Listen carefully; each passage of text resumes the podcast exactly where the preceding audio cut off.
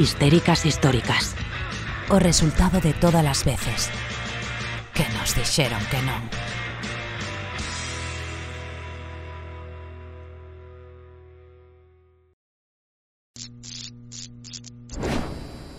Multiborder Online. Xogamos coas túas fronteiras.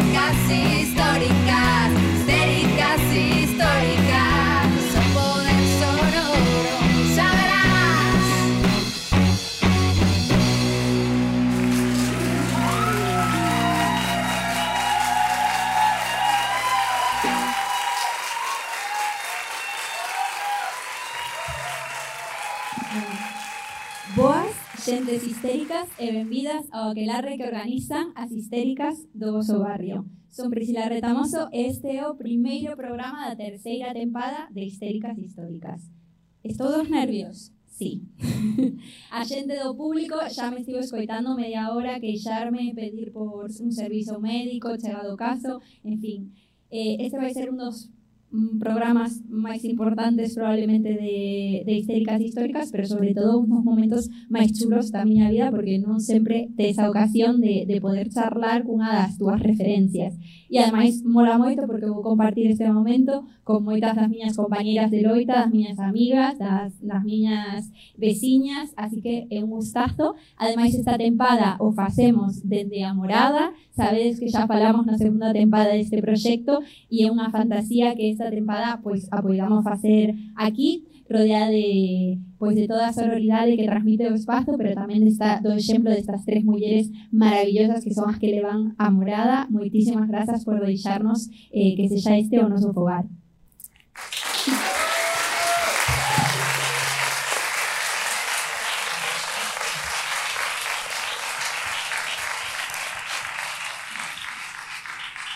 E bueno, eh, imos gravar os venres eh, cada 15 días aquí na Morada, nos ides a topar. Eh, que contarvos unha, unha noticia triste que que a Mara esta tempada nos ten deixado simplemente porque lle ofreceron un contrato de traballo. E a mí isto me indigna porque estábamos aquí porque nos gustaba traballar gratis Comparto, comparto a vosa decepción. Pensaba que estábamos todas aquí, que queríamos traballar gratis, morrer pobres pola causa, tal, somos feministas, templarias con voto de pobreza todas estas cousas. E agora se lle ocorreu que non, que quere ter unha nómina. Terrible. Pero bueno, Ainda así, aimos intentar convencer de que veña algún programa, alguna recomendación, que me devolva meu libro, eh, por favor, eh, Ética para Celia o Testi, xa sei, estás apuntada.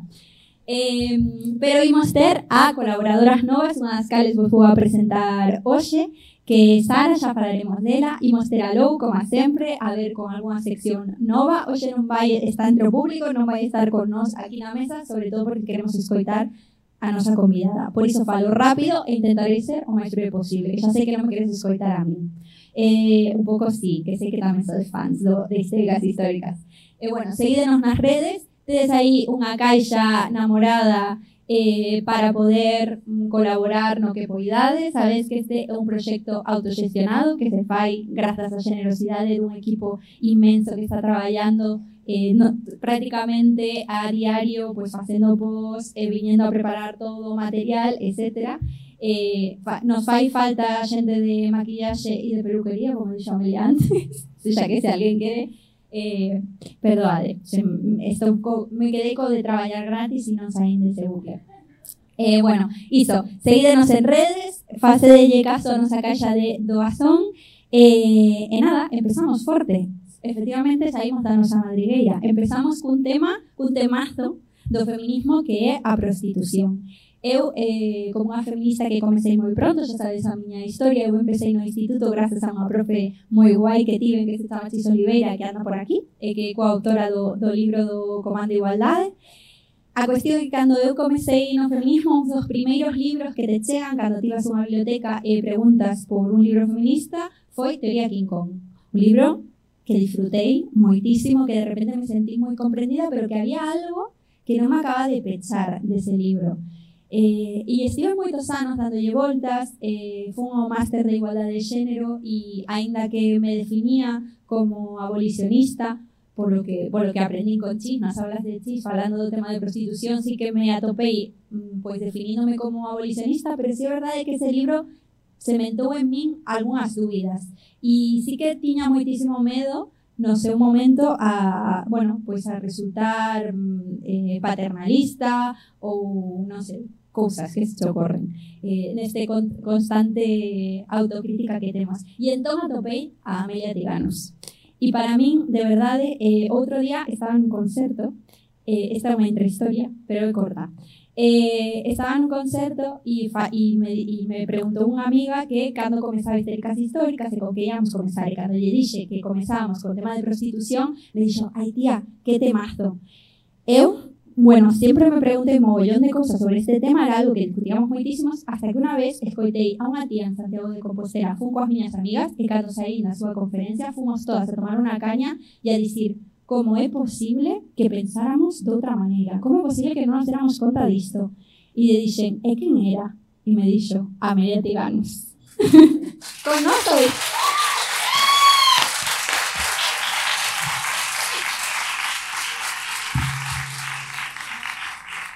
E quen é Amelia Tiganos? Bueno, pois vos vou definir porque fixo os deberes, eh, bueno, que conste que xa tiña este libro de antes, de xa vos contei, non? De, de aquí en Vigo, pois as coñecemos grazas ás pasaretas, que de seguido fan fan algúns eventos, eh, tamén van a estar nun evento que organiza a Regai, a cuestión é que eu me tiña este libro xa lido e e bueno, e subrayado e aínda para esta visita o a visitar cun montón de notas que fixo Franco, o productor eh, increíble que este home mm, traballou para este programa non lle fixe nin caso, pero bueno, está que, que vaya lendo e a cuestión é que Amelia se define eh, no seu libro da seguinte maneira e quero que, bueno, que os coitedes porque me parece que as palabras están moi ben escollidas.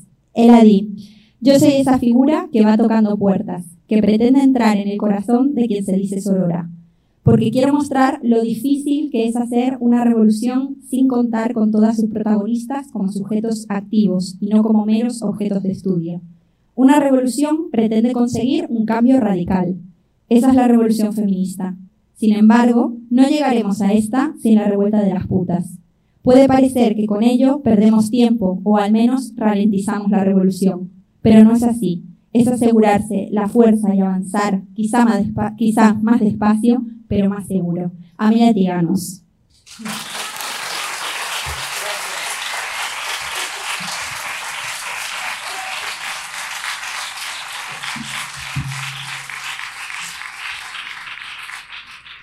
Bueno, pues hasta aquí hemos llegado. Hasta luego. muchísimas gracias por, por, invitarme. En primer lugar, muchísimas gracias por esta presentación y muchísimas gracias por, por las que os habéis acercado esta, esta tarde noche aquí. Em, es un placer siempre ver mm, tantas caras, eh, algunas nuevas y otras muy amigas, pero sobre todo es algo que, que, a mí me alimenta en esos días que digo, ¿para qué estoy haciendo esto? ¿no? Y luego recuerdo para qué estoy haciendo y, y nada, que, que, es, es algo compartido. ¿no? Me pasé un poco haciendo la pelota. Sí. Ya, es que veréis, la primera conversación que tuvimos, eh, tú ya me la advertiste, porque creo que yo te dije, soy tu fan, tú me dijiste, no, fan no, por favor. Eh, y así, y sigo en el mismo mood. Yo intento cambiar, pero... Sí, no, de hecho es algo que le digo a todo el mundo, bueno, Franco también me dijo lo mismo. Eh, es que se acaba de leer tu libro, entonces estaba efectivamente en modo sí, pero que sí que lo dije mucha gente, pero bueno, en el libro explico por qué porque cuando nos hacemos fan de alguien tendemos a idealizarlo, idealizarla en este caso, a atribuirle superpoderes, a esperar cosas que nos pertenecen, no le pertenecen a esa persona. Y entonces yo lo último que me quiero encontrar es lo que a veces me encuentro, que me escribe gente que no conozco de nada, que me dice, me has, eh, me has fallado, no me esperaba esto de ti. Entonces a mí me sale el lado borde y digo, pero tú quién eres, ¿no? O sea, y más allá de eso... Señor, suélteme el brazo, claro. Sí. más allá de eso es porque no quiero estar en un pedestal realmente, ¿no? No quiero estar en un pedestal porque estar en un pedestal es seguir estando sola y yo estoy a gusto en la calle y en los bases, así que no, no sois mis fans, sois mis compañeras. Estamos a tu lado, desde luego. No, no empieces a aplaudir, pero vamos a estar aplaudiendo toda la entrevista, ya os lo advierto. O sea, de verdad que es fascinante escucharla y cada vez que habla da ganas de aplaudir absolutamente todo. Eh, pero bueno, esto sí que es un aplauso, así que te mereces. Porque... Gracias. Dale por aplaudir. Vale, los próximos 20 minutos, nada. Eh, tú también te defines, y a mí me parece que te describe aún mejor eh, como insolente. ¿Qué quieres decir cuando dices que eres insolente? Yo creo que no, eh, la humildad no es mi fuerte, no soy humilde, pero es que de hecho creo que la humildad está sobrevalorada en las mujeres. Es hora de que los hombres sean humildes, porque, bueno, por tantos miles de años de patriarcado, y que nosotras tengamos la, la capacidad de decir, sí, esta soy yo, lo hago muy bien, soy experta, soy profesional, porque me encuentro demasiadas veces con mujeres increíbles, mujeres que, bueno, que tienen un coco maravilloso, unas capacidades tremendas, que sin embargo luego a la hora de, de realmente ocupar el espacio público, lo que representa como concepto, pues me dice, no, es que tengo miedo, y si voy a decir algo mal, digo, ¿pero qué vas a decir? ¿Ni machismo ni feminismo? Porque si dices eso sí vas a cagarla, pero, pero si no, fíjate, los hombres como constantemente dicen chorradas y no se preocupan de, uy, he dicho algo malo, no lo viven así. Y soy insolente porque es mi forma de, de defenderme, porque no soporto que me, que me miren con, con condescendencia, con, y, igual y soy insolente porque también mi madre lo fue y lo es, y mi madre ha tenido un, una impronta muy potente en mí, o sea, le debo muchísimas cosas eh, y yo siempre la he visto a mi madre en acción, entonces ahora que no se me ponga por delante porque sí paso por encima, pero no soy, eh, no soy insolente en el sentido de, mm, de herir a las personas. O sea, yo si llego a, a, herir a alguien es porque me estoy defendiendo. O sea, si me ataco, o sea, gilipollas no soy, me voy a defender.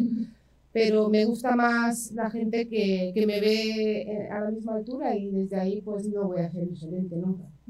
Es que a mí, bueno, una de las cosas que más me gustó de conocer tu experiencia y de conocer es que, bueno, eres una mujer eh, que ocupa el espacio que le gusta ocuparlo, no sé cómo explicarlo de otra manera, eh, que reclamas el sitio que te pertenece, yo creo que eres un espejo muy bonito en el que mirarnos, porque efectivamente muchas veces tenemos miedo a reclamar ese espacio, o tenemos vergüenza, o yo qué sé, hablamos siempre del síndrome de la impostora en este programa, siempre esta mención sale, eh, y, y yo creo que partimos un poco de ahí, entonces verte a ti eh, que además todo el mundo tiene la expectativa, que hablabas ahora de las expectativas, ¿no? De, de quererte verte y encasillarte en la víctima y que tengas determinadas reacciones, es decir, no, no se espera que te defiendas. Eh, hay una anécdota que tú cuentas en el libro que a mí me parece maravillosa, si la quieres compartir, que es este juego de rol. ¿Recuerdas qué Sí. parte estoy diciendo? Sí, fue un día, fue un día bastante revelador para mí. Estábamos preparando una acción, eh, una acción no violenta en frente de- del mayor prostíbulo en la Junquera. Y entonces, para saber un poco con lo que nos íbamos a encontrar, eh, hicimos un role-playing, ¿no? Una hacía del el portero del prostíbulo, otra hacía de la vecina que volvía con las bolsas de la compra, otro el, el vecino que pasaba así como de lado, la activista, el proxeneta, la mujer prostituida, ¿no? Cada cual eh, en, su, en su sitio. Entonces yo digo, yo hago de putero, yo hago de putero, ¿no? Yo me pedí eso. Y cada cual se, se situó en el, en el tablero, ¿no? O sea, estaba el matón de la puerta así, eh, el proxeneta como fumando y, y contando billetes, ¿no? Yo digo, "Buah, yo voy a ser el putero ese baboso que mete mano y que además dice, ¿qué me vas a hacer? ¿Cuánto me vas a hacer? No, es caro, no sé qué. Y después de meterte mano y tal, se va al baño, se masturba y se va. Eh, yo lo tenía todo planificado, entonces me doy la vuelta para buscar a la víctima, ¿no? Y claro, me- la compañera que, que iba, a ser de, iba a ser de mujer prostituida, pues la veo en una esquina de cuclillas, ahí metida así como contra la pared. Y digo, ¿pero qué haces ahí, Mari? No se llama Mari, pero me salió así, o sea, ¿qué te pasa? Eh, y era como, teníamos que representar el momento justo en el que nosotras entrábamos con una pancarta, con un tal, ¿no? Y dije, no, porque estoy aquí para adentro, porque mi infancia, mi no sé qué, bueno, también era argentina. Lo siento, ¿eh? Lo siento. El, el psicoanálisis pues, está bien, pero La, la intensidad es una Sí, cosa que sí es verdad sí. que... Entonces digo, no, levántate, que no, que no nos vamos a encontrar con esto, ¿no? Y además no me entendía lo que le quería decir y tuve que hacer yo, una vez más, tuve que hacer yo de puta, ¿no? De, de decir, no, con esto nos vamos a encontrar, con una mujer que fuma, que mira con desprecio, que, que se va a enfrentar a ti, que te va a desafiar con la mirada, porque es que así nos protegemos realmente, porque si estamos en una esquina llorando, vamos, que no aguantaríamos ni, ni, ni 20 ni 20 segundos, ni más ni menos. Pero en ese momento fui consciente de la brecha que hay entre las buenas mujeres y las malas mujeres. Por ejemplo, eh, eh, no sé si me estoy metiendo en temas que luego vamos a tratar, pero en todo caso, eh, estuve muy atenta estos días con el tema del colegio mayor, eh, de cómo, cómo manifiestan las mujeres que eh, es un acto machista, ¿no? Y muchas veces nos quedamos en que es un insulto. La palabra puta no es un mero insulto. Y si yo me siento insultada, pero no voy más allá de lo que representa eso, voy a seguir reproduciendo esta dicotomía patriarcal. Es decir, yo no soy una puta, yo soy una señora, a mí me respetas, ¿no? O vamos más al fondo, o si no nos vamos a enterar. Entonces, las mujeres que no han estado en prostitución probablemente eh, no entiendan cómo sobrevivimos en, en esa situación y sobre todo no entiendan nuestra reacción cuando les, les contestamos con, con, con, con esa cosa de no, porque nos quieren decir, enseñar lo que es la vida. A mí me pasó una vez que una señora eh, me, me vino y me dijo, no, pues yo creo, de verdad creo que es que vosotras tenéis unos conocimientos, yo creo que estaría bien que las prostitutas nos dierais cursos sobre sexualidad, porque sabéis mucho, no sé qué. Yo la miraba a la señora y digo, señora, no se entera usted de nada, o sea, eh, lo último, o sea, lo último de lo que sabemos las mujeres en prostitución es sobre sexualidad, porque la sexualidad, la mayoría de las veces, desde la infancia, cuando hemos sido abusadas sexualmente, con toda la violencia que hemos sufrido, hemos interiorizado que la sexualidad, nuestra sexualidad, la de las mujeres en general, es una moneda de cambio, vil. O sea, a cambio de, de comer, a cambio de recibir afecto, a cambio de... O sea, es como no tenemos nuestra propia sexualidad, ¿no? Entonces... mm, A mí me preocupa sobre todo, eh, efectivamente, tienes un capital sexual, pues utilízalo, y si no, es que eres tonta. O sea, y ese mensaje está calando en la... Bueno, es que yo lo veo en cualquier videoclip que me ponga de las tías, que yo me pongo, en plan, tengo una lista en Spotify que es eh, mujeres empoderadas, y me da un poco de miedo ese empoderamiento a través de la, de la mirada externa, que como siempre, o sea, también no es solamente una crítica externa, es también una autocrítica, ¿no? De cómo muchas veces interiorizamos esa mirada. em, cuando yo estaba en Málaga y también tenía, estaba estudiando el máster de género y tenía dudas precisamente respecto a mi posición en la prostitución, yo lo dije que yo era abolicionista, pero no tenía los argumentos para definirme como tal. Y eso hacía, bueno, pues que repensara mucho esto. Y sobre todo que, bueno, dentro del feminismo esto es un debate que se tiene muchas veces y que yo además abogo, me gustaría saber también tu opinión sobre esto, eh, no sé si debatir, pero sí discutirlo, porque a veces es como, la prostitución no se debate, se tiene que abolir y punto. Pero a mí eso me sirve en determinados espacios, pero en contextos donde tenemos toda esa maquinaria patriarcal vendiendo la prostitución como un elemento empoderante, me preocupa que no armemos a la gente de argumentos. Eso en primer lugar. Y lo segundo es que yo estaba currando eh, en una food truck cobrando un euro, dos euros la hora. O sea, una cosa que es esclavismo. Pero Ahora entiendo por qué quieres trabajar gratis, por lo menos sabes lo que te gusta. Sí. Sí. Y una cosa, y, y vino un señor y se nos acercó y me dijo, me dijo a mí, eh, y, y estaba con otra chica, pero yo supongo que también el acento y tal, y entonces yo, pues toda maja, eh, ¿qué, qué quieres? No sé qué, por si, o sea, sirviéndole. Y entonces me dijo algo así como que si yo fuera lista de verdad, no estaría allí vendiendo hamburguesas, sino que eh, con lo simpática que era y tal y lo mona, sería muchísimo más lista aprovechándome y simplemente, y él dijo, acompañando a tíos como yo y, y te llevaría como a sitios guays y no sé qué.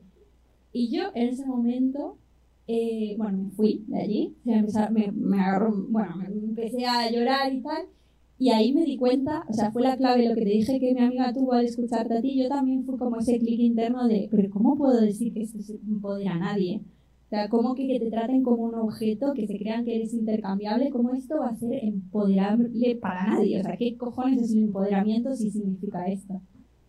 Y, y creo que pasa, y a veces también, bueno, tú hablas mucho de esto en el libro, ¿no? De- del- del clasismo, del racismo y de cómo esto se intersecciona para, para colocarnos en, a, a las mujeres como objetos de usar y tirar, pero más aún si somos emigrantes, más aún si estamos en una situación económica mala. Mm. Bueno, yo creo que para que se entienda mejor todo esto eh, está la revuelta de las putas, no está mi libro, parece que estoy de promo.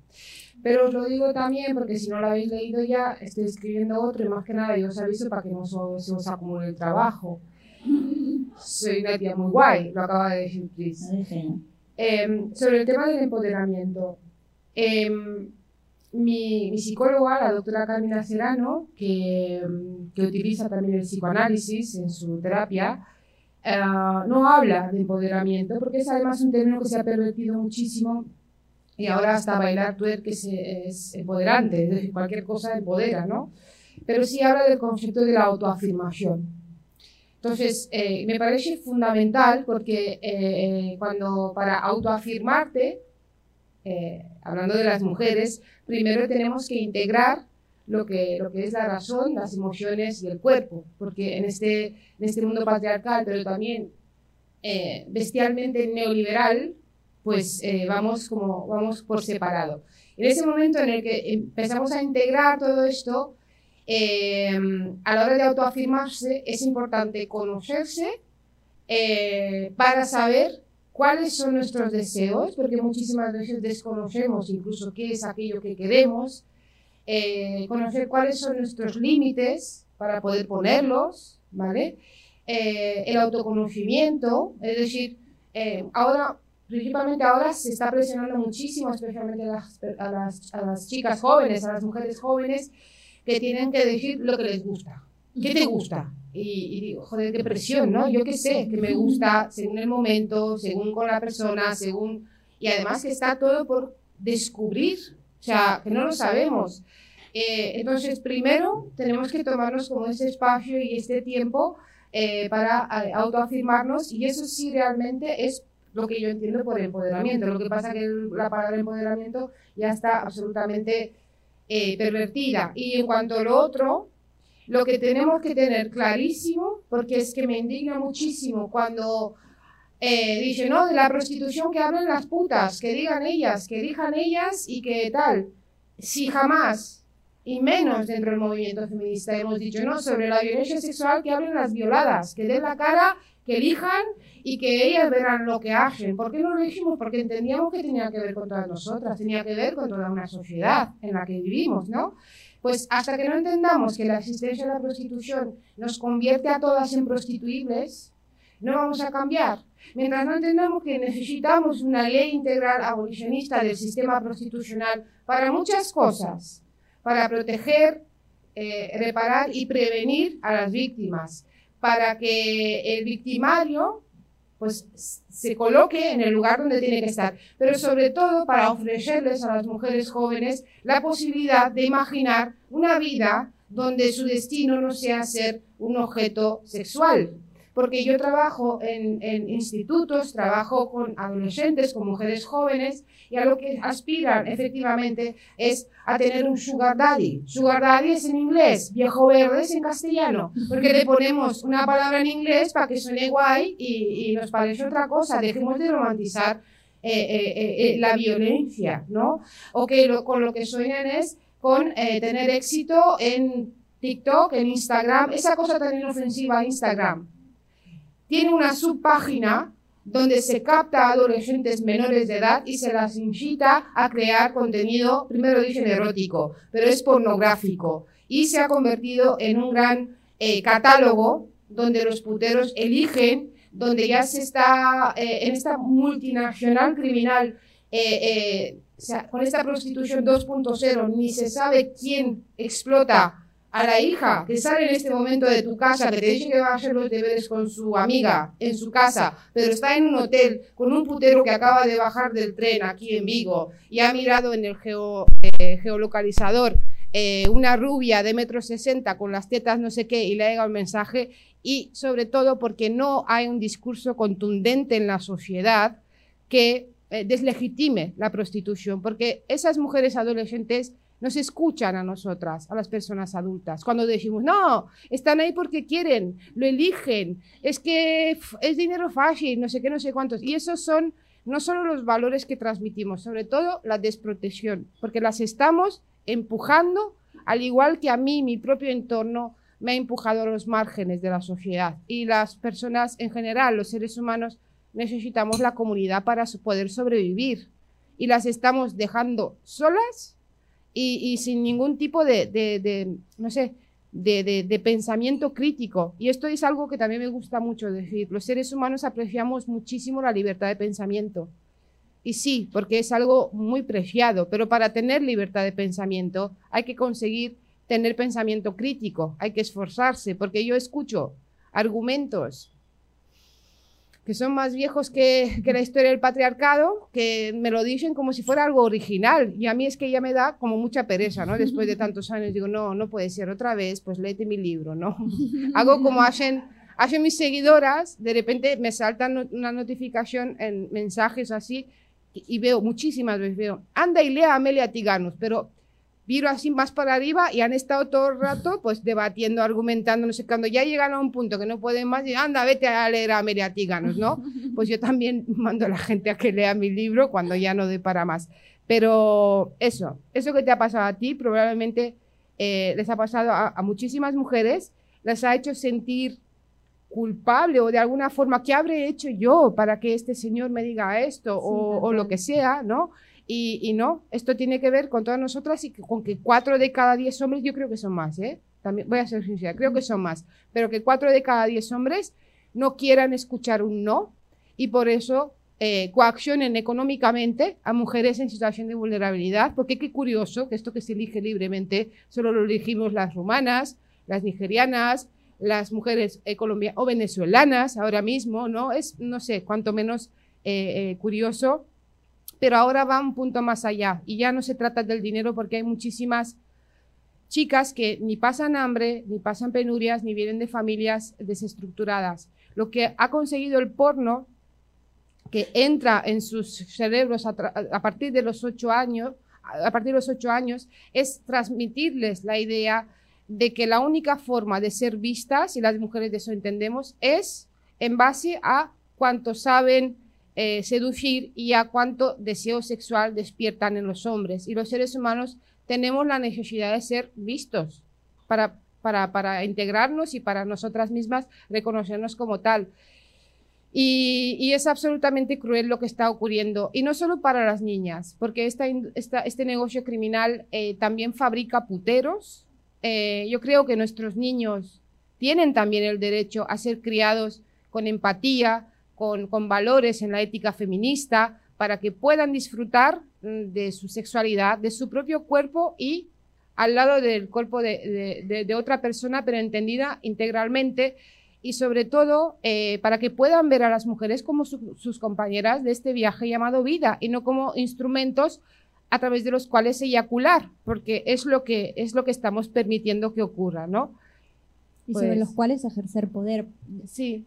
Cuando eh, para mí una de las mayores lecciones las aprendí, normalmente las aprendo siempre en, en los institutos y de, la gente a la que le doy clase, aprendo siempre muchísimo más de lo que estoy bueno, tampoco me voy a hacer tan mala fama, ¿no? Pero aprendo mucho más. Eh, siento que lo que los demás pueden aprender de mí, aunque me consta que no porque me pagan, entonces algo deben aprender. Eh, la cuestión es que un día en un instituto, eh, yo te traía ahí mi PowerPoint, fuimos con, con Cantera de Igualdad, que es un proyecto que lleva la Diputación para trabajar con alumnado de instituto, entonces íbamos ahí con nuestro PowerPoint y como siempre pues nos saltamos el PowerPoint, porque resulta que había un conflicto en el aula y era que eh, una niña se había liado con un chico a cambio de 5 euros. Entonces, la polémica que había en el aula era si ella se había vendido barata o no. Es decir, era una puta, eso está claro, porque por 5 euros se había liado con su colega, pero si era una puta barata o no. Y esto, tercero de la ESO, os estoy hablando. Por eso os estoy hablando de liar ese. O sea, en este caso era un beso. Y estuvimos evidentemente, pues a tomar por saco el temario. Espero que esto no lo vea nadie de la Diputación. bueno, a veces hay emergencias y hay que, hay que, hay que ir al conflicto. La cuestión es que estuvimos hablando esto un buen rato y, y al final fueron como desmontando la historia, contando los detalles, en fin, hasta que cogió uno y llegó y dijo, vamos, porque nosotras lo que queríamos, eh, al final, a quien queríamos apuntar es, vamos a ver, en todo caso, la responsabilidad la tiene el chico que pagó, que luego al final descubrimos que habían sido los amigos los que habían puesto un euro cada uno para juntar los cinco euros, tú fíjate qué dinámicas, ¿eh? Cada uno había puesto un euro hasta juntar los cinco euros para que se liaran con un amigo. Entonces, de lo que discutimos, al final fue por qué entendemos eso como un ejercicio de amistad, cómo, en qué posición dejamos a la chica, en qué posición dejamos a ese chico y sobre todo, eh, bueno, es, esa esa utilización de otro ser humano, ¿no? que era un objeto en este caso, un objeto de transacción. Bueno, y entonces otro chico levantó la mano y dijo que él veía muy claro que la responsabilidad era de ella, porque, e hizo la siguiente analogía, esto es como cuando una vez en primaria eh, hubo un niño de la clase que se comió, eh, que a cambio de un euro se comió una cucaracha. Entonces dijo, al final, si tú estás dispuesto a comerte una cucaracha por un euro, pues entonces el problema lo tienes tú. Y a mí me pareció que dio con la clave, porque efectivamente la prostitución, en este caso, bueno, la violencia, como le queráis llamar, no iba tanto de si se liaba o si no se liaba, por qué práctica sexual o no, sino que iba por, por el poder. Y no nos estamos haciendo las preguntas correctas. Es decir, no hay que preguntarse por qué te comiste el bicho o por qué te liaste con mi colega. Hay que preguntar ¿Por qué juntas dinero con tus amigos para que una chica pase por un mal momento? ¿Por qué juntas dinero para que un chico se coma una cucaracha? O sea, estamos apuntando a quien no tenemos que apuntar. Hablamos de la situación de las mujeres en contexto de prostitución, pero no hablamos de quiénes son los puteros. Mm. Sí, sobre este tema eh, creo que, o sea, la, la juventud me cae bien. Son Vale. A mí también. Me caen bien, realmente porque empatizo mucho, ¿vale? O sea, eh, y siempre lo digo, o sea, yo empatizo mucho con la gente que hace muchas cagadas, que dicho, dice muchas chorradas. Yo vengo de ahí, o sea, que no podría no empatizar. Pero, eh, por ejemplo, en, en, mis talleres, cuando les pregunto si se irían de putas, eh, los que van como más de machos así, dicen que sí.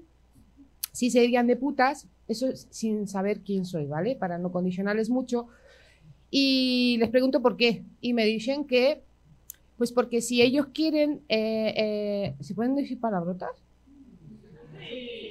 Si ellos quieren, tampoco es una palabrota, si ellos quieren follarse a un pibón y ese pibón no quiere follar con él, o igual se pasan toda la noche invitándole a copas y luego resulta que la chica dice, pues mira, que no me, me apetece irme a mi casa a dormir, eh, entonces, claro, él se ve obligado a pagar por follarse a un pibón. El problema es la percepción que tienen los hombres de tener derecho a los privilegios, pero es algo eh, vamos, brutal, absolutamente brutal. Y luego, si entendemos que el poder que se ejerce eh, eh, y la violencia que se ejerce sobre las mujeres no es algo que pasa en una burbuja, sino que en un sistema patriarcal esa violencia se ejerce de unos hombres sobre todos los hombres y que a esos hombres sobre los cuales se ejerce violencia para aplacarles y para no despertarles las ganas de, enfrentarse, se les pone a disposición sus propias esclavas para así disfrutar de unas migajas de poder, ¿vale? Esto es como la guerra. Donde hay guerra, al lado hay puticlubs, para que no se desquischen y no vaya a ser que se vuelvan en contra de aquellos que les mandan a, tener esa experiencia tan, tan cruel. Y, y después mm, podríamos decir, vale, seis de cada mm, diez no son puteros es un buen número y tal. Yo también lo pensaba porque yo eh, soy optimista, ¿vale? Porque si no, no podía hacerlo. Pero eh, los otros que dicen que no se irían de putas, mm, la mayoría dicen, no, qué asco, a saber cuánto, es decir, siguen sin ver a las mujeres como personas, las ven como algo asqueroso, ¿no? Pero lo más interesante de todo esto es que esos chicos, que son menores de edad, eh, acabarán consumiendo prostitución porque el asco produce morbo y van a ser esos puteros que van a primera hora para evitar que antes, antes alguien haya manoseado y utilizado el producto. Eh, pero me llama la atención los que mm, dicen tajantemente que no, que no. Y lo que dicen es, no, porque yo me las follo gratis. Ha dolido, sí. Entonces, tenemos que hablar de esto. O sea, ¿qué les pasa a los hombres? Pero no porque los hombres sean mala gente. O sea, mm, las feministas somos así de buena gente, ¿vale? Después de todo, solo queremos igualdad y no, no venganza. No venganza. Sí. Pero cómo son socializados los hombres desde chiquititos y con todo lo que hay alrededor para ser capaces eh, de, manifestar así su masculinidad y sobre todo lo que produce la paradoja de la masculinidad es lo más interesante para mí. Porque ese que dice en voz alta, yo me la follo gratis, probablemente no se, come, no se coma ni, un, ni un rosco.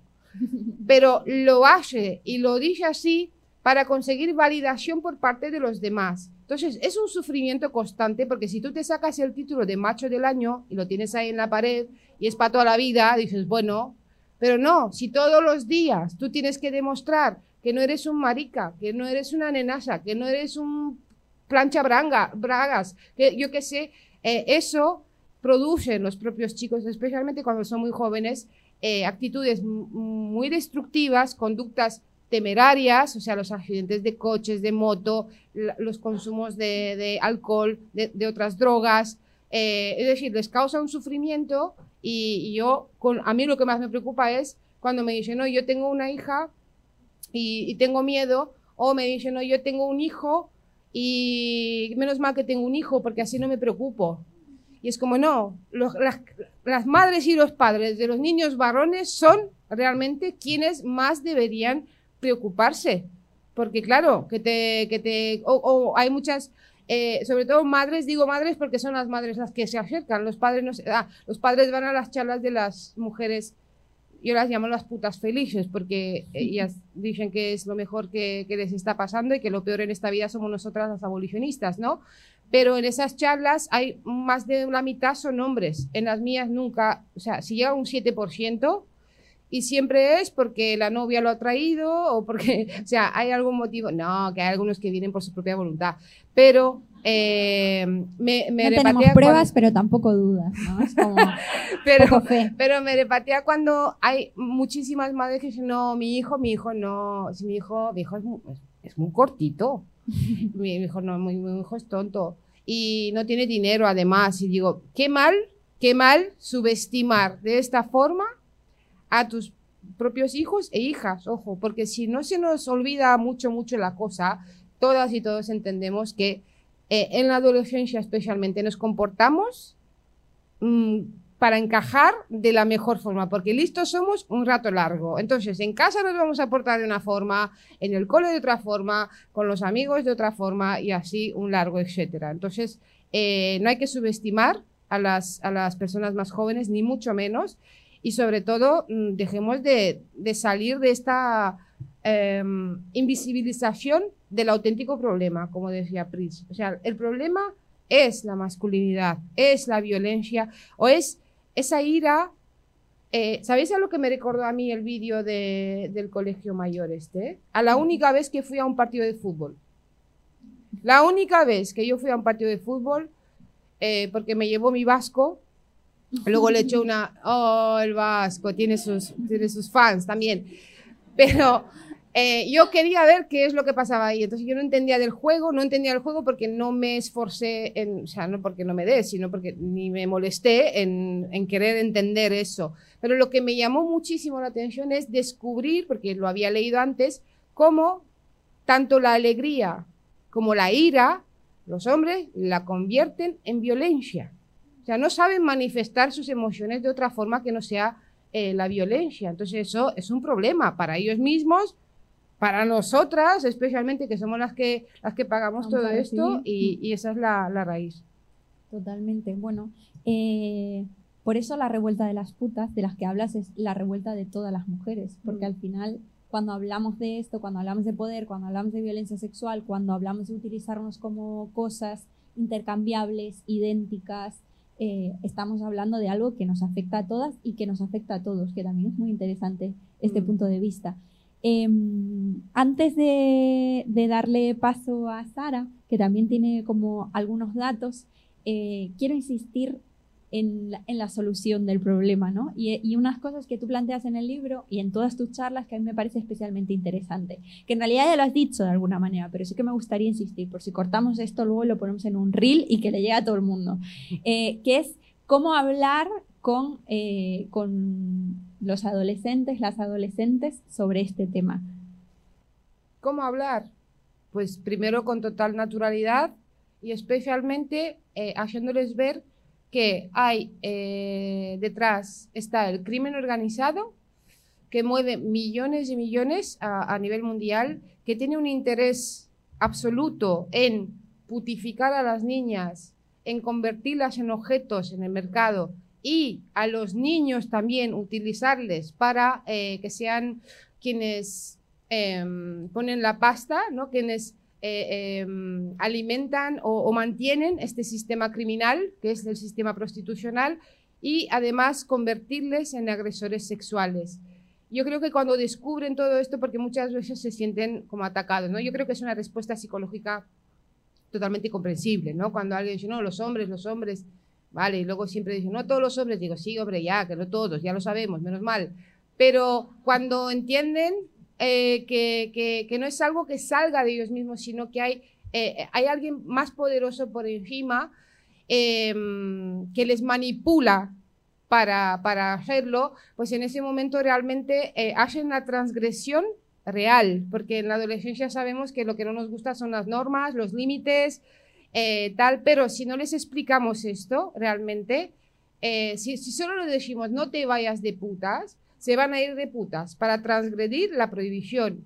Pero si les explicamos que la norma es irse de putas, porque hay unos señores, señoros, mejor dicho, que eh, les incita y además eh, les van a utilizar porque están privatizando la sexualidad, y esto es muy interesante también, si quieres luego lo retomamos, eh, entonces sí se revelan porque dicen, no, a mí no, yo no soy ningún gilipollas. O sea, realmente focalizan bien y es cuando, cuando, cuando realmente transgreden lo que es la norma, porque la norma sí es irse de putas, no, no al revés, ¿no? Es que me parece interesantísimo cuando nosotros hablamos de educación afectivo-sexual en las aulas, estamos hablando de eso, no de saber ponerle un, un- condón a un pepino, qué malo será que no lleguen hasta ahí ellas solas y ellos solos, sino Sí. de hablar de todas estas, de estas cosas, de qué sexualidad estamos. O sea, cuando yo hago los talleres de educación afectivo-sexual, las preguntas que me hacen es a qué edad hay que perder la virginidad, porque siguen utilizando conceptos como la virginidad,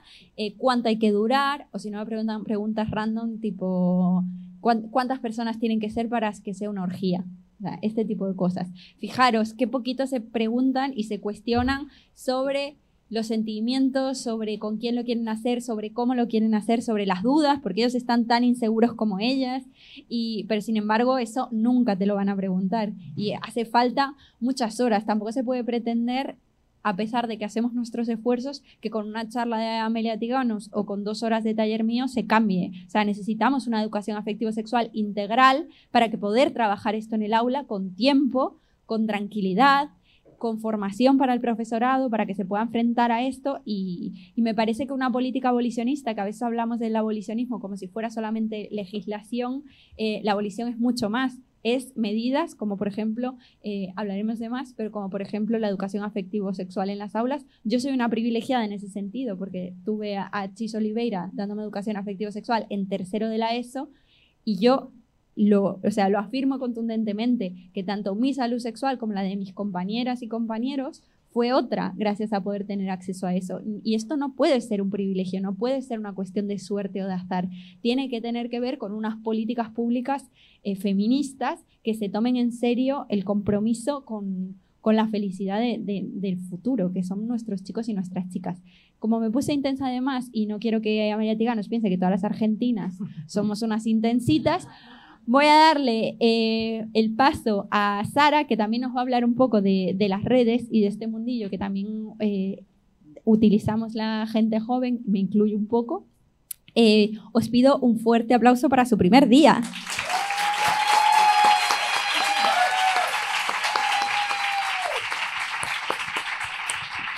Bueno, empe- empezamos, empezamos fuerte. O sea, a mí me dice Pris, Sara, eh, ¿te gustaría ser parte de Histéricas eh, en esta nueva temporada? Y yo le digo, claro, diciendo, o sea, por supuesto, ¿qué clase de pregunta es esa? Y me dice, primer programa, viene Amelia Tiganus y yo. Panic Attack. Pa- Totalmente, digo, empezamos fuerte, empezamos fuerte. Nada, yo no quería ni entrar, solo quería escucharos a las dos y seguir aquí. Estaba tomando notas y diciendo, estaba alucinando con todo lo que estabais diciendo. Para mí sois las dos, os lo digo antes de empezar, unas grandísimas referentes. Bueno, Pris ya la, ya la conocía, ya es amiga y para mí es un placer eh, poder estar en esto con, con ella. Y Amelia, pues es que, ¿qué, qué voy a decir? O sea, para mí es muy fuerte porque yo este año estuve trabajando en una asociación con mujeres prostituidas, una asociación abolicionista aquí de Vigo, y, mm, y antes de empezar... eh, antes de empezar mis prácticas, yo me planteaba qué, de qué manera quiero como acompañar a estas mujeres, ¿no? O sea, desde qué lugar lo quiero hacer. Eh, no, no me sentía como preparada, sentía que tenían como muchas necesidades que quizás yo no podía hacerles frente, ¿no? Y entonces me puse a leer, me puse a verme todas las entrevistas habidas y por haber en YouTube de, de Amelia y a leer los libros y los cómics.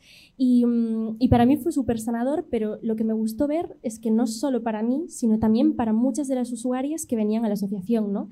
Ellas, eh, yo me acuerdo tener conversaciones con ellas de, ah, pues yo me leí su cómic, ah, pues yo me di cuenta de esto en este momento, y para mí eso fue lo más emocionante eh, que, que podía ser, ¿no? Que realmente no solo llegues... em, bueno, pues a nosotras que estamos desde el lado profesional acompañando a estas mujeres, sino que también puedas llegar a ellas, ¿no? Y, y que se puedan como hacer estos clics. Para mí fue, y tenerte aquí, pues es como, wow, es, un, es un privilegio. Entonces, nada, yo no sabía muy bien qué hacer hoy, estaba en plan pánico de qué, qué llevo hoy, qué les cuento. Y, mm, y se me ocurrió que, bueno, como yo pertenezco a la generación Z, ¿no? esta generación que parece que venimos con un ordenador debajo del, del brazo, dije, bueno, pues voy a intentar juntar eh, el tema que vamos a, tra- a tratar hoy, que es la y eh, pues algo que tenga que ver con, con las redes, con Internet. Entonces dije, bueno, voy a buscar en Internet a ver cuáles son aquellas cosas que más buscan las, las personas, los internautas, en Internet. Y antes de contároslo, quería preguntaros qué creéis que es vosotras lo que más busca la gente sobre prostitución en, en Internet o en las redes.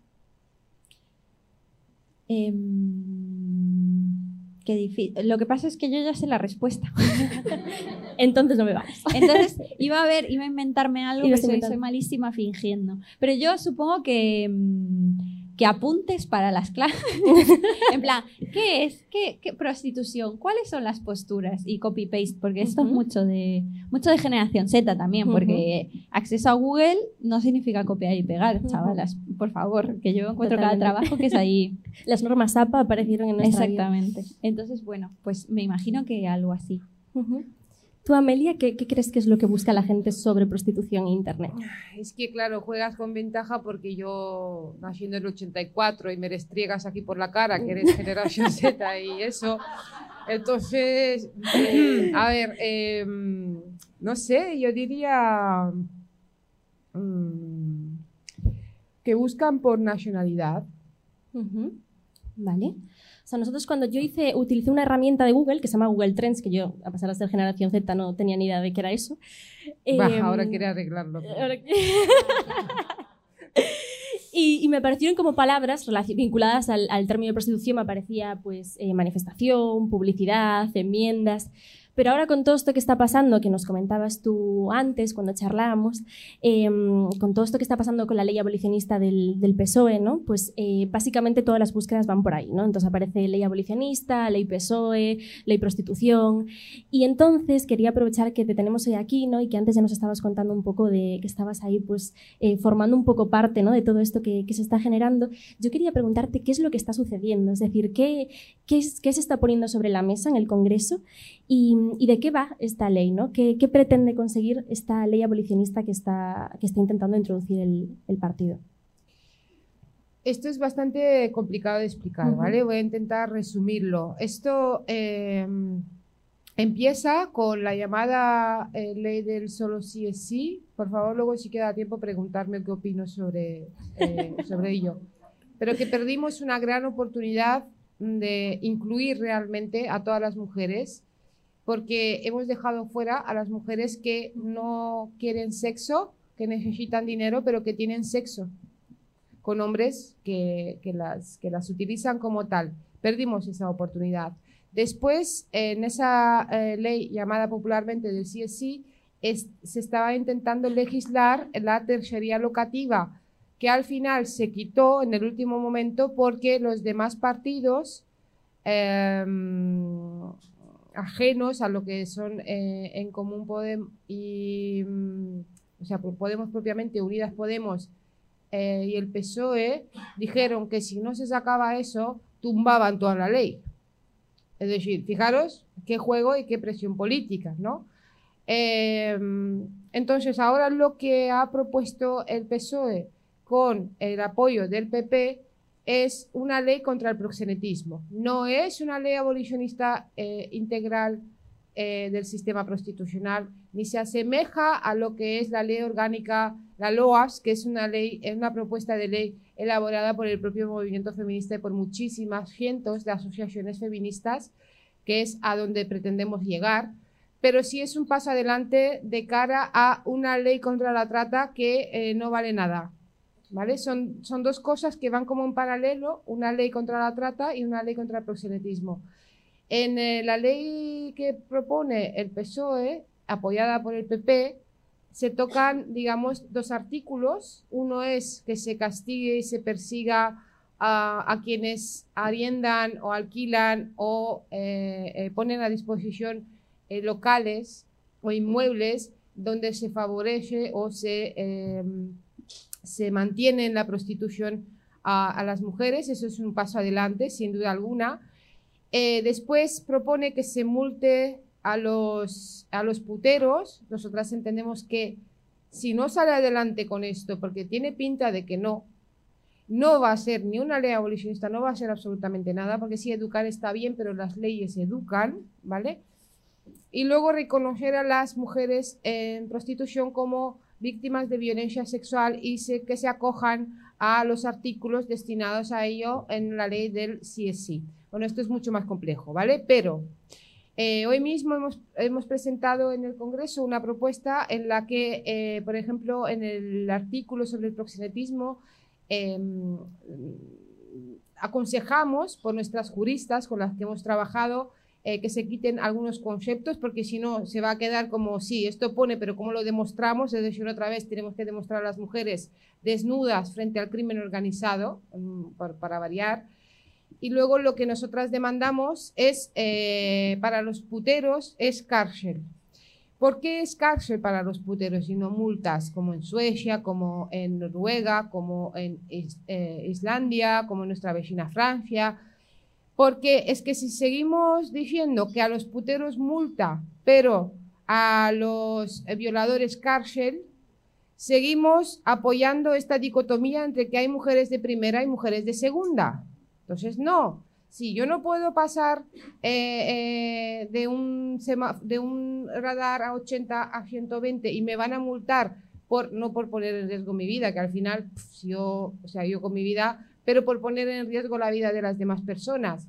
Si ya no podemos fumar en espacios donde afecte a la salud de terceros, es decir, ¿cómo no vamos a legislar sabiendo qué es lo que ocurre? Porque yo no sé cuántas personas son realmente conscientes de lo que ocurre en la prostitución cuando nos hablan de trabajo sexual, de, que eso es eh, empoderarse, que es tal. Pero si por un momento, si por un solo un momento os pudierais imaginar cómo sería vuestra vida en un mundo al revés, donde tenéis 18 años, estáis a miles de kilómetros de vuestra casa, no conocéis a nadie, no conocéis ni siquiera el idioma para, para empezar.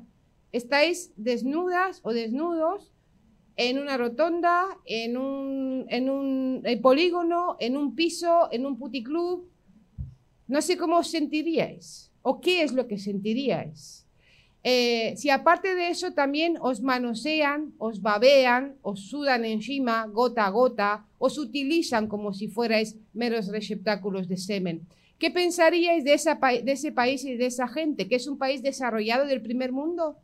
¿Que trata de la peor forma a quienes más necesitan ayuda? Pues en este, este tipo de sociedad vivimos y las consecuencias que eso eh, eh, tiene sobre la salud no las voy a decir yo. Imaginad eso. Y luego me decís cuántos años aguantaríais en un trabajo así, porque hay gente que le llama trabajo. Y si lo queríais para vosotras, y si no es así, pues apliquemos la ética. Aquello que no queremos para nosotras, pues primero no lo vamos a hacer a otra persona, pero tampoco lo vamos a permitir. Total. Además, tú dices una frase muy, muy chula que es que mientras una mujer, mientras solo haya una que esté siendo explotada, al final ninguna de nosotras está siendo libre del todo, ¿no? Ni nosotras estamos a salvo de, de- de eso que está sucediendo. Y mm, una cosa que te quería preguntar, yo claro, desde, desde lo social y desde lo que a mí me- más me toca, cuando mm, se aplica una ley como estas, ¿no? ¿Cuál crees tú que es como el acompañamiento social que tiene que ir de su mano? Es decir, desde, pues por ejemplo, yo como futura educadora social o en mi, mi- mi campo, ¿no? ¿Cómo podríamos intervenir? Aprovecho un poco porque estoy haciendo mi TFG de esto y así ya tomo nota. Pero, pero Sí. ¿cómo podríamos intervenir nosotras, no? Igual si hay alguien en la sala que no sabe muy bien en qué, en la sala o como luego esto se va a quedar grabado y lo va a ver millones y millones de personas, ¿a que sí? Sí, en todas las universidades lo van a pasar, ya nos dijeron que que, Sí, que- que obligatorio puede va a ser. ser. Entonces, em, si entendemos primero que lo que, em, lo que pedimos eh, en, esta, en esta ley son derechos para las mujeres, las mujeres en prostitución, las mujeres que están a un paso de caer en la prostitución y para todas las mujeres, especialmente para las niñas de hoy, porque ese es el mundo que van a heredar el día de mañana, ¿vale? El trabajo se acaba, este mundo tal como lo conocemos, pues poquito más nos va a durar, ya veremos qué es lo que pasa. Entonces nosotras por derechos entendemos, eh, por supuesto, una ayuda económica, pero no solo, sino que eh, acceso a la vivienda, formación, terapia, asesoramiento jurídico, acompañamiento psicosocial, trabajo, eso es lo que nosotras entendemos por derechos. No pagar impuestos por ser eh, esclavizadas sexualmente por cuatro de cada diez hombres que no quieren escuchar un no y por eso pagan un sí, porque pueden y porque se les permite hacerlo. Eh, como y, añadiría incluso que esto se hiciera en, en constante interlocución con las asociaciones y con las personas que, que estáis en terreno, como tú con Emargi, Sí. porque, por ejemplo, eh, tú lo comentas en, en el libro y aparte yo, yo conozco una amiga que también, una amiga mía trabaja en este sector y una de las cosas que le preocupaba con una de las políticas públicas que hubo sobre estas ayudas económicas es que eran los propios proxenetas los que pedían esas ayudas y se las quedaban. O sea, Sí. eh, al final éramos el Estado financiando a la mafia proxeneta. Eso ocurre cuando hay parches, es decir, si o esto va todo a la par o si no, no, no lo vamos a conseguir. Pero para contestar a la pregunta, porque parece que me he ido por las ramas, pero no me he ido por las ramas. Yo soy muy de ir y volver, ¿vale? De cojo. Eh, entonces, una ley es fundamental, ¿vale? Pero una ley no cambia el mundo, ¿vale? Hay muchísimas leyes. eh, y no con ello ya lo solucionamos todo. Pero sí es fundamental tener una herramienta jurídica que marque lo que está bien y lo que está mal. Al igual que tenemos la ley contra la violencia de género desde el año 2004, que no es que se hayan acabado los asesinatos, los feminicidios, no es que se haya acabado la violencia de género, pero tenemos una herramienta que dice esto está bien y esto está mal.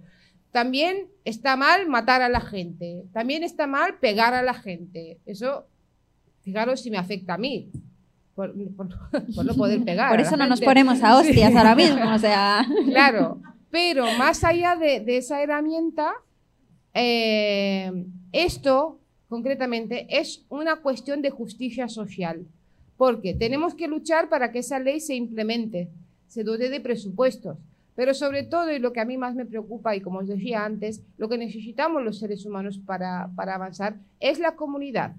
Entonces, como por ley no se puede poner que cada mujer prostituida tiene que tener cuatro amigas y un círculo de eh, y un vínculo fuerte con, con sus amistades y con la comunidad, pues eso es lo que nos toca eh, como personas y como parte de la sociedad civil.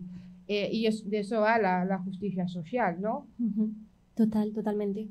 Y, mm, y justo ligándolo con esto, porque a veces cuando hablamos de estos temas parece como que solo le interesa como un sector de la población, ¿no? que también es una cosa por la que mm, la gente de, de a pie ¿no? que nos está aquí escuchando dice, porque a mí aparentemente me interesa esta ley o porque a mí me interesa que se apliquen medidas en lo social o en la educación o lo que sea. ¿Qué impacto tiene eh, la, prostitución en la sociedad en general? Es decir, porque además de, obviamente, las, principales damnificadas, que son las, las víctimas, ¿no? ¿Qué, qué, qué daño tiene también para el resto de la sociedad? Para que los que lo están viendo digan, jova, realmente es, es una ley que nos, que nos interesa que se lleve a cabo. O sea, y tenemos que llevar a cabo medidas y políticas sociales para que esto, eh, con- conseguir abolirlo, ¿no? Y que, y que estas mujeres no sean violadas sistemáticamente, como lo están siendo hoy en día en España, en miles y miles de, de, de clubs, de pisos. Hasta ahora no se ha visto así porque siempre ha sido una cosa de esas de fuera que les pasan Ujú. cosas, que pasan cosas lejos además, que nunca es al lado. Eh, y esto, volviendo a, a lo hablado con Pris, tiene que ver con cómo y dónde ponemos el foco. Porque yo creo que las mujeres el día, las mujeres somos más de la mitad, ¿vale? Más de la mitad de la humanidad somos mujeres. Entonces, el día en el que las mujeres no queramos compartir espacio, ni proyecto de vida, ni absolutamente nada con agresores sexuales declarados, además, pues algo va a cambiar y algo muy fuerte va a cambiar, ¿no? O sea, el día que nos duela igual que a una mujer eh, que es vecina nuestra o es amiga de nuestra hija o de nuestra sobrina la, la, la agredan sexualmente en las fiestas del pueblo de al lado eh, y, sea, la consideremos una desgracia, nos atraviese, que nos duela igual eso, que, eh, que a una mujer nigeriana, rumana, colombiana, venezolana, ucraniana sea violada sistemáticamente por esos cuatro de cada diez hombres que simplemente por... Yo no soy de matemáticas, pero no hace falta eh, ser una ingeniera para, para sacar cálculos. En nuestra vida, sí o sí, hay puteros. Entonces, tengamos el valor de mirar a la cara a los hombres que nos acompañan en nuestro día a día y preguntarles, tú eres putero, pero sin vaselina, ¿eh? No, no, siéntate, vamos a hablar, ni mucho menos, de, de golpe. Por- porque puede que no, no nos digan la verdad. O igual se rompen, se quiebran, digo, uy, sí, madre mía, tal, yo qué sé, nunca se sabe lo que puede pasar. Pero lo más seguro es que no, que no nos digan la verdad, pero no importa, se van a sentir vigilados, van a sentir que nos importa lo que les hacen a otras mujeres. Y, y fijaros que es sencillito, ¿eh? Ciertamente no tan sencillito, porque hay muchas que me dicen, no, yo hago activismo feminista en mi casa. Digo, joder, como si fuera poca cosa, ¿no? Pues si todas lo hacemos en nuestro entorno, en nuestra casa, pues eh, con algo tan sencillo como, como esto. A mí me pareció que conste, eh, terrible la pregunta. O sea, yo creo que esto, estoy segura que en un futuro se va a estudiar como, es que nos preguntábamos, ¿qué podemos hacer para que la gente entienda que la tortura sistemática a 200 metros de tu casa está fea?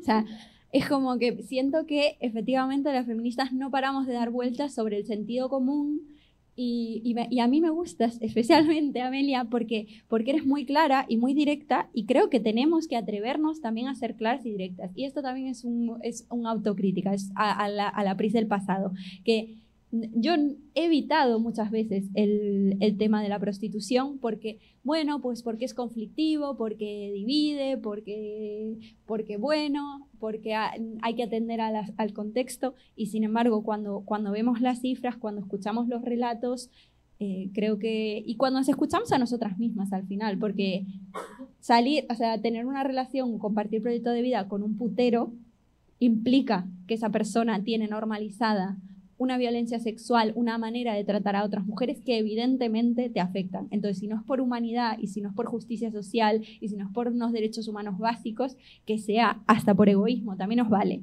O sea, es que tenemos, tenemos argumentos para, para cada tipo de persona. Ahora me viene a la cabeza, eh, no sé si mm, eh, seguís a Mami o Mami Blue, que son unas influencers, pues eh, ayer pusier- puso en una story que está, está embarazada, eh, tiene ya se le nota la tripita, y que sintió por parte de un asqueroso, pues miradas lascivas, y bueno, que las mujeres nos entendemos, sabemos cuando nos miran así, y lo, o sea, además lo notamos, nos traspasa y lo puso en su, en su Instagram. Y eh, una de las mujeres que contaba las cosas, pues me citó a mí haciendo referencia a lo que digo en el libro.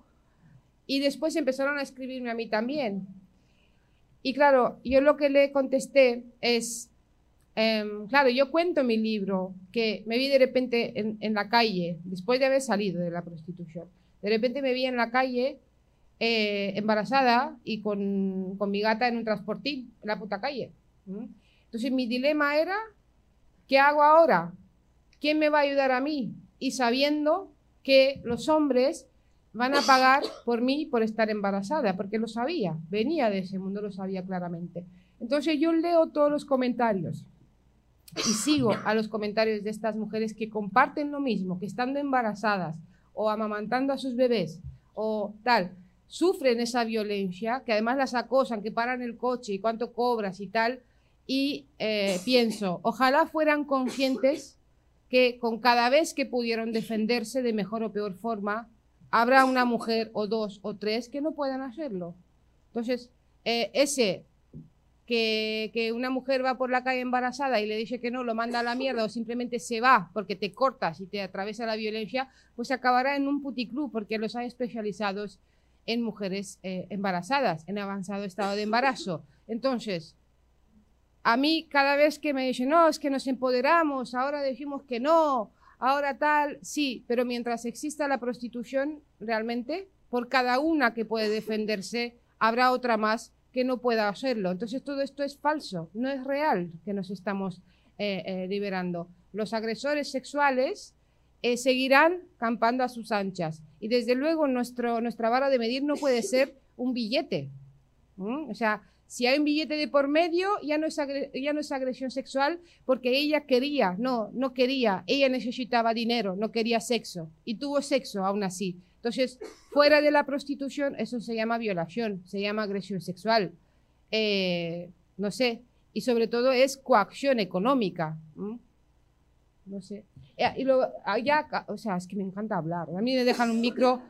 ¿Estás bien? Bebe agua. Muriendo un poco.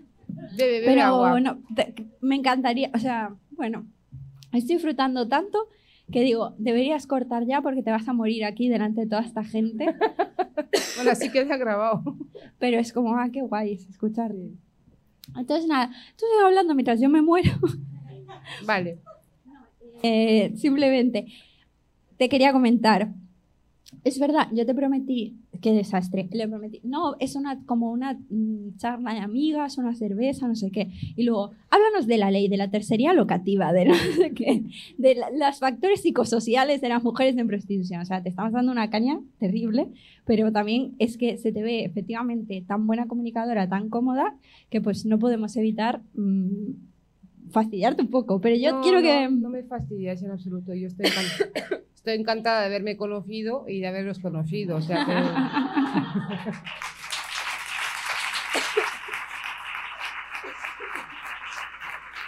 Pero, eh, pero te quiero preguntar también sobre, em, ya que hablaste, bueno, de con la voz y todo, sobre la amistad, sobre tus amigas, y yo te prometí que también te iba a preguntar sobre estas cosas positivas, ¿no? Eh, porque ninguna de nosotras estaríamos aquí si no fuera porque tenemos unas amigas, bueno, ahora se me está cayendo el pinganillo, en fin. Eh, eso, tenemos a nuestras amigas para que nos apoyen, para que nos hagan red. Supongo que para esos días que, que tú debes pensar, ¿por qué no me retiro yo con mi vasco y mis gatas y que se mate esta gente en Twitter? Supongo que las amigas ahí pues representan algo importante y me gustaría darles un espacio en el programa también porque a pesar de, de que somos activistas y de que somos militantes y que nos dedicamos al feminismo como un proyecto político de futuro y de justicia social, también somos personas, que a veces se nos olvida. Eh, y somos personas con, con- con sueños, con amigas, con días de mierda y con tos increíble que no puedes hablar casi.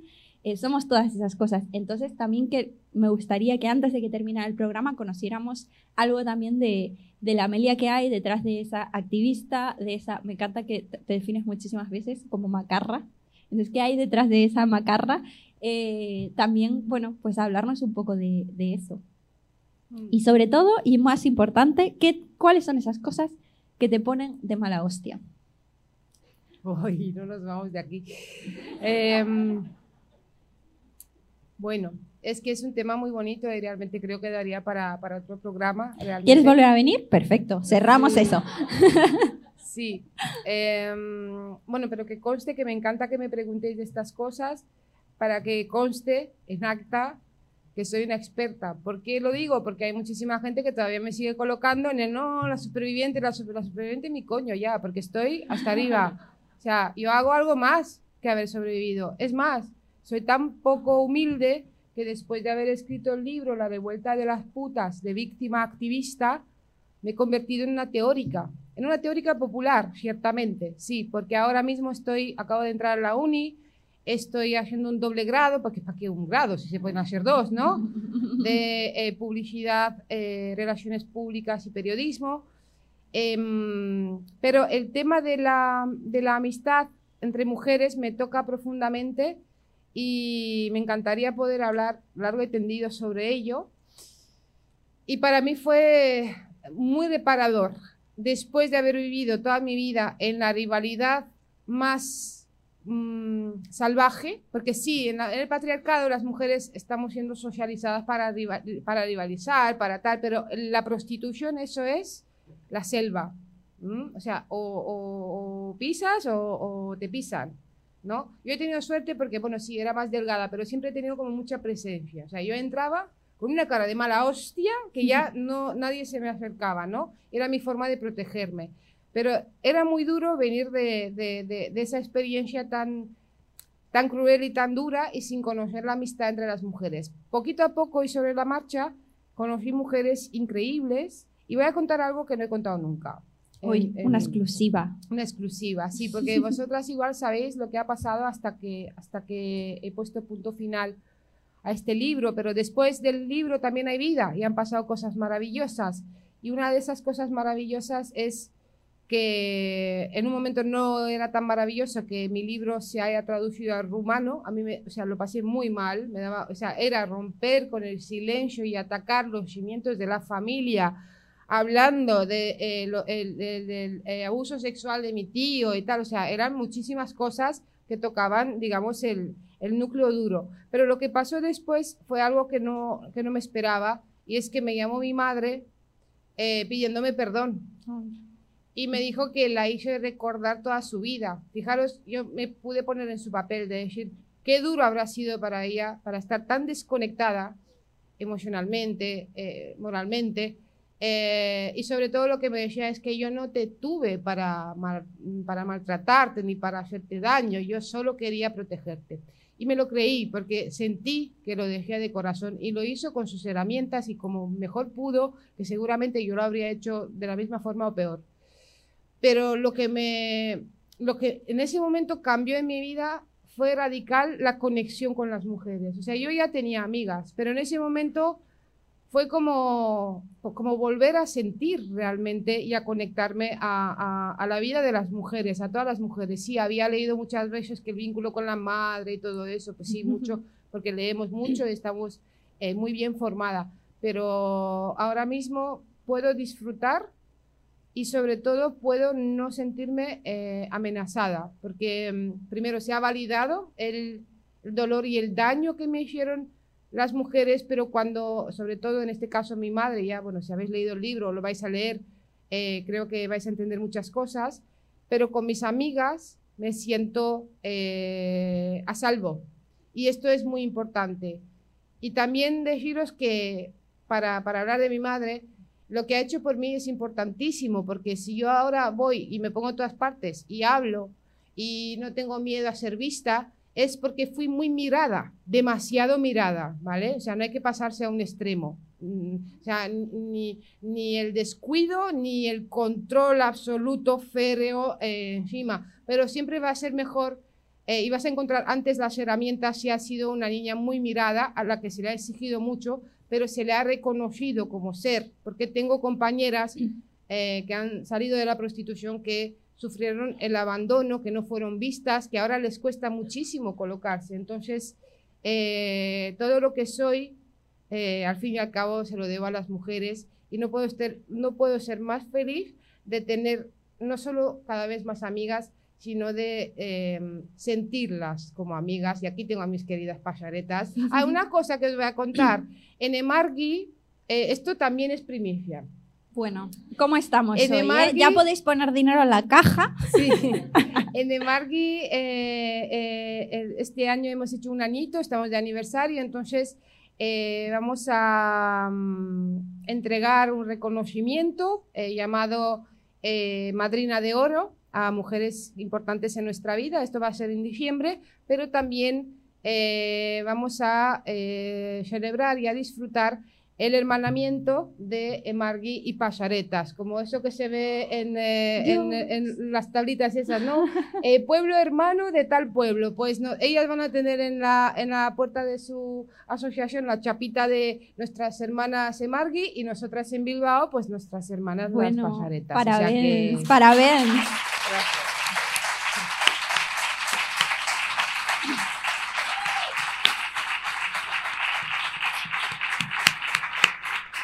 una cosa que me pone de mala hostia, muy de mala hostia, son eh, eh, los eh, sonidos, que esto tiene un nombre, que, mm, que tienen que ver con, o sea, la gente que se chupa los dientes, que se muerde las uñas, que...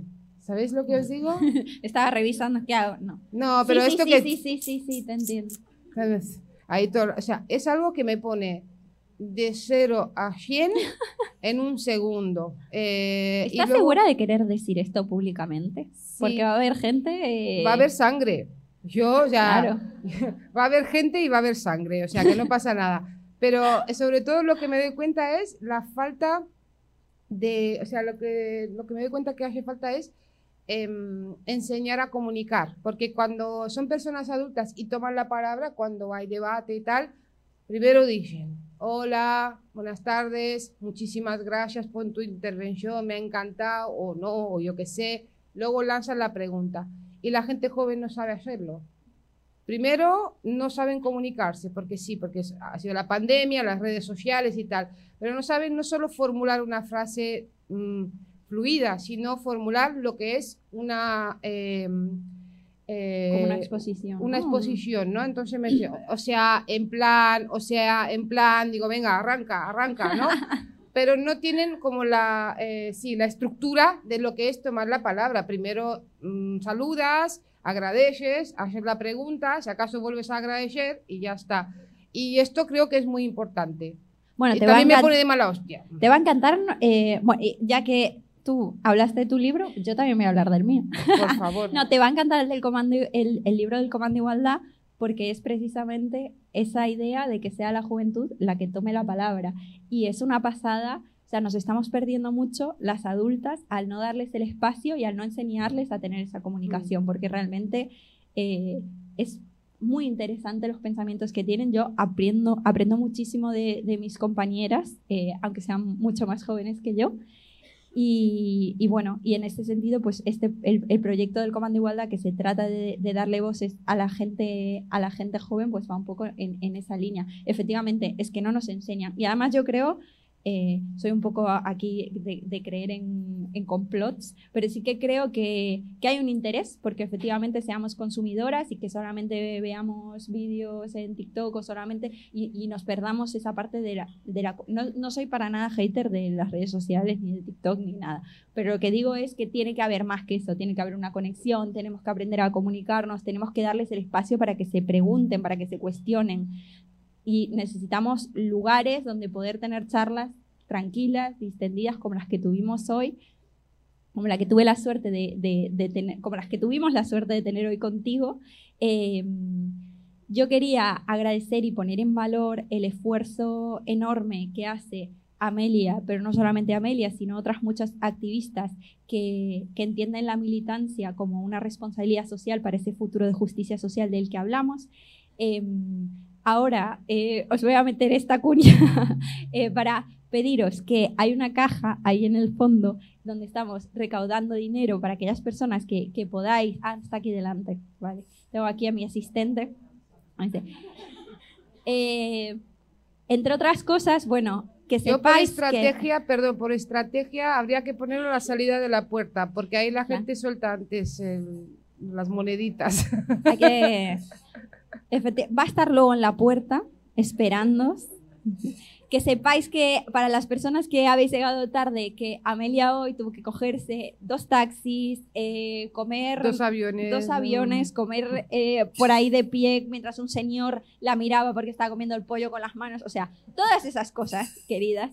Eh, bueno, nosotros nos gustaría colaborar más, que sepáis que evidentemente no, le, no le hemos pagado a Amelia por estar aquí, eh, porque no tenemos con qué, ni tampoco hemos cobrado ninguna de nosotras. Entonces, bueno, lo que podáis aportar para que, para que podamos por lo menos pagarle eso, los taxis o la comida o, bueno, o estas cosas, pues os lo vamos a agradecer un montón. Yo creo que, que vale la pena y se escucha. Yo creo que ya se va a pagar, sí, va. A ver, a, a Amelia, igual, cuidado que juntamos aquí una pasta que te, te compramos tu propio avión, ¿eh? Yo ahora también quería, ¿puedo meter una cuña también? Claro, claro. Bueno, yo quiero contar algo que es que me emociona mucho. El día 21 de octubre voy a dar un, dos talleres en, en, la cárcel de Estremera de Madrid, en el centro penitenciario número 7. Eh, es una actividad que hacemos gracias a las socias de Margui. O sea, eh, al año, según las socias, tenemos poquitas ahora. Hacemos dos a, dos a tres actividades para ir a sitios donde es muy difícil, es decir, a barrios eh, de la clase obrera, eh, a cárceles, por ejemplo, porque entendemos que el conocimiento, la igualdad y el buen trato tiene que llegar a todos los rincones. Entonces, si queréis echarnos un vistazo, seguirnos, tenernos presentes, pues os lo agradecemos. Y, y, no importa, aunque no pongáis dinero, que no es todo dinero, es simplemente eh, el apoyo y que nos conozcáis y que nos preguntéis qué tal estamos, porque eso también es, es mucho y nos reconoce como humanas. Es que... Gracias. Eh, nada, lo resumiste tú muy bien, pero bueno, sí que aprovecho, somos muchas y yo estoy súper emocionada de, de, que, de que tantas personas hubierais venido, venido hoy. Sé que es complejo encontrar un viernes a la noche que podían estar esta peña de copas y está aquí escuchando. Pero si vamos a estar ahora de copas, tienen todo pensado, sí. Está todo, efectivamente, está todo pensado. Eh, la cuestión es que, pues agradezco muchísimo que estéis aquí os pido que por favor eh, mantengamos viva esta fuerza, eh, no solamente para este podcast, que probablemente en algún momento terminará, pero lo que no va a terminar pues es esta capacidad que tenemos de, de reunirnos, de formarnos, de escucharnos. Entonces, no solamente se trata de que yo os digo, yo leí el libro de Amelia Tiganos y aprendí muchísimo, pero como más aprendí fue comentándolo con mis amigas eh, de cañas, seleccionando párrafos, enviándonos audios interminables de WhatsApp eh, y efectivamente se me ocurrió esto cuando estás- estabas diciendo, no todo es dinero. Efectivamente, es que si todas las personas que estamos aquí hiciéramos un activismo militante, no pido los niveles de Amelia Tiganos, porque es solo, solo hay unas pocas que aguantan estos ritmos, pero a nuestro ritmo y a nuestra manera, todas las que nos podamos involucrar, yo creo que el feminismo tiene mucha vida, está más vivo que nunca. Eh, creo que esto es lo que demuestra que estemos hoy aquí contra todo pronóstico, con un montón de gente eh, currando tantos días. Siempre me emociono en esta parte del programa, Amelia. Vi- Viendo, no sé, pues esforzándonos, mandándonos eh, mensajitos, toda la gente que nos estuvo mandando eh, mensajes por las redes sociales. No sabéis lo que significa, porque a lo mejor para vosotros es una tontería, pero para nosotras es lo que, lo que nos da la fuerza y lo que nos da la gasolina para venir aquí y para sentir que lo que hacemos sirve de algo. Nos preocupa mucho crear eh, bueno, pues un futuro donde, donde hablar de la prostitución sea hablar de algo del pasado, como hablamos ahora de, de la esclavitud, que aunque siga existiendo en, algunos, eh, en algunas partes del planeta, decimos, pero ¿cómo, ¿cómo se puede seguir permitiendo esto? Bueno, yo creo que algún día estoy segura de que hablaremos así de la prostitución, estoy segura que las entrevistas que nos hagan serán como, ¿y la gente de verdad vivía con un prostíbulo a cientos metros y no decía nada? Y, estoy segura, yo me imagino mucho en ese, en ese futuro. Y, bueno, y os agradezco porque sé que cuando, cuando llegue ese futuro y cuando tenga que hablar, voy a recordar este momento, voy a recordar esta entrevista, voy a recordar el movimiento asociativo galego tan fuerte como el de Payaretas que hace posible que Amelia Tiganos venga, la Regay y a todos vosotros y vosotras por haber hecho este programa posible. No me estoy despidiendo aún, tranquila. O sí, estoy escuchando eh, instrucciones por pinganillo. Em, ¿Qué tengo que decir? ah, vale. Como os he dicho, nada, simplemente un recordatorio. Estoy segura de que os quedasteis con muchas ganas. Yo tuve, tengo apuntes de cosas que te tendría que haber preguntado porque, porque son muchas. Y tengo todos estos apuntes que hicimos sobre cosas interesantes y temas que, de los que podríamos haber sacado. Hablamos a lo mejor un 20% de todas las cosas que te podríamos haber preguntado. Y me parece maravilloso porque al final, bueno, pues nos dejamos llevar, influir por el momento. Escucharte es una gozada. Eh, estoy segura que todas y todos están de acuerdo conmigo. Os recomiendo que mañana eh, podéis seguir, os iba a decir que vayáis al evento que organizó la Regay, pero lo cierto es que ya no hay entradas. Yo intenté conseguirlas, intenté colarme incluso y no fue posible. Entonces, eh, lo pero sí que lo podemos seguir online. Así que seguid en redes sociales a Amelia Tiganus, seguidnos a nosotras, que vamos a compartir todo lo que podamos. Y sobre todo, bueno, pues seguid eh, construyendo esta militancia eh, en la calle, en, en los patios, en los sitios maravillosos como, como Amorada. Muchísimas gracias por albergar el programa de hoy. Muchísimas gracias a todo el equipo que hay detrás, a Sara, a Franco, a Sebas, a Adri, a Marti, a Carmen y a Pablo, porque habéis hecho eh, un sueño posible para mí, que es poder, hacer esta entrevista. Y nada, eh, seguidnos en redes, dadnos todo el feedback que podáis, para nosotros nos va a servir. Ha sido claramente la entrevista en la que más nerviosa he estado. Eh, pero bueno, me quedo con la idea de que María Tiganos, no sé si la habéis escuchado, está grabado, ella dijo que le gustaría venir una segunda vez. Entonces nos quedamos con esa idea eh, y nos quedamos con todos estos apuntes pendientes para ver eh, con más detenimiento. Os agradezco muchísimo, muchísimo, muchísimo que estéis aquí a esta hora, eh, postergando esas cañas que nos vamos a tomar en un momento. Eh, os pido un fuerte aplauso para despedir el programa, pero sobre todo para agradeceros.